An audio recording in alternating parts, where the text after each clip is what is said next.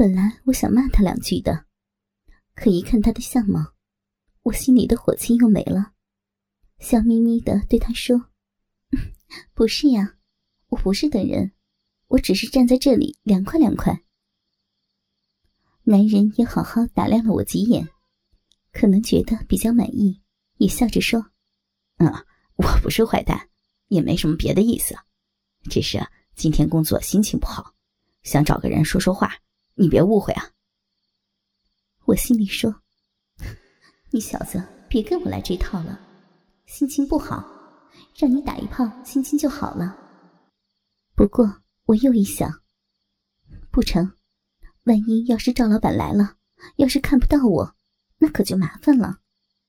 这小子比起赵老板，那可差远了呢。想到这里，我对他说：“呃，那你想怎么说呢？”男人想了想，呃，要不这样，咱们找个地方，我请你喝酒，你陪我聊天，怎么样？我是很想啊，可惜。今天不成，我还有事儿呢。男人听完，满脸失望。你不是说你没有事情吗？刚才没事情，现在又有事情了。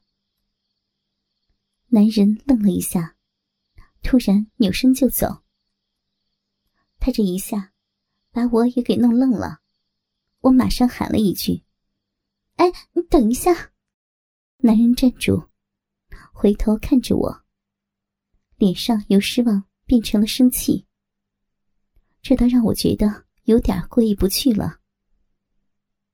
我走到他的面前，问他：“你叫什么？”男人看了我一眼，没必要知道吧？我看着他的样子，笑着说：“ 你怎么这么小气啊？”不是我小气，而是你太气人了。哎呀，就算是我气人，不过我可以告诉你，要是以后有机会的话，你可以来找我。我在迪士高夜总会，你到了那里，告诉服务生，就说找芳芳，他们自然会带你来找我的。要是我没事儿，可以陪你聊天呢，不收费的。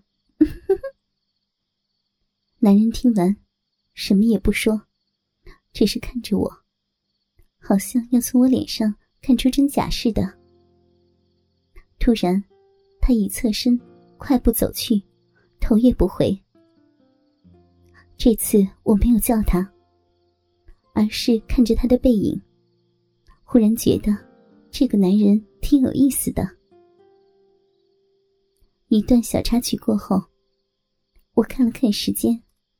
已经将近九点，电话突然响了起来，我急忙接通。喂，姐，我是小春，你现在在哪里了？哦，我在金星大厦这儿呢，人还没来呢。还没来吗？是不是不来了？不知道呢。他要是不来了，可把我给坑了。我刚刚放了个鱼走。啊？大鱼还是小鱼啊？不大不小，不过……正说到这儿，我一抬眼，看见街角拐过一辆车，黑色的老式奥迪，可不正是赵老板的车。我急忙说：“小川，先挂了吧啊，好像赵老板来了，一会儿联系。”说完，我挂掉了电话。果然是赵老板的车。汽车慢慢的停在我的身边，后面的挡风玻璃落了下来，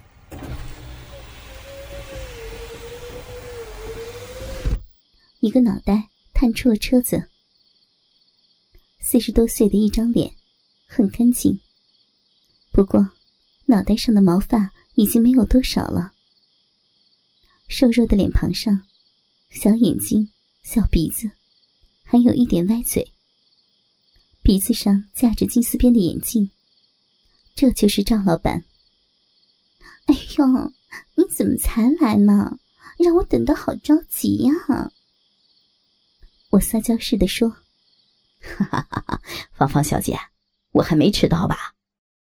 说着，赵老板从车里把手伸出来，好像显示似的晃动着他的手腕子，上面套着一块真金的罗西尼金表，在路灯的照耀下闪闪发光。我的眼睛也亮了起来，心里估计道：“这块金表，少说也要五六千块吧。”看看，现在正好九点，我一向都很准时的哟。赵老板看着我惊讶的眼神，感觉很满意。来，上车吧。赵老板招呼我道。他打开车门，我钻了进去。这时我才发现，原来车前排除了赵老板的司机外，还坐着一个人。不过。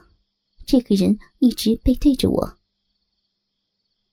我刚坐下，赵老板马上把车门关上，笑呵呵的对我说道：“芳芳小姐，几天不见，更漂亮了哟。”一边说着，一边把手放在了我的大腿上，摸进裤裆。我笑着对他说：“ 哪里才几天没见呀？”两个多月了，赵老板，你是天天发财，哪里能想得到我们呀？赵老板听完，笑着说：“哎呦，怎么没想到啊？今天不是想到了吗？哎呀，自从上次鄙人有幸和芳芳小姐，还有那个莹莹小姐一起共度良宵后，简直就是不思茶饭了，一直都在想着你们呢。”哈哈哈！哈那好呀，那咱们就赶快去我那里吧。赵老板听完说道：“别着急啊，今天、明天我都有时间。来，我给你介绍我一个朋友。”说完，他一指前排坐在司机旁边的男人：“这位是我的好朋友许老板。”哟，许老板您好。许老板回头看了我一眼，点点头。车里比较黑，我也没看清楚他的模样。赵老板继续说：“今天许老板和我一起去，大家一起潇洒。”哈哈哈哈那当然没问题了。赵老板忽然凑近我，小声说：“我们可有特别的要求啊？”哎呀！只要价位合理，什么特殊要求都能满足，这你还不知道吗？钱，哼，我在乎过钱吗？保证让你们满意。赵老板说完，对着司机说：“老陈，开车。”我急忙说：“啊，兴盛大街碧云里。”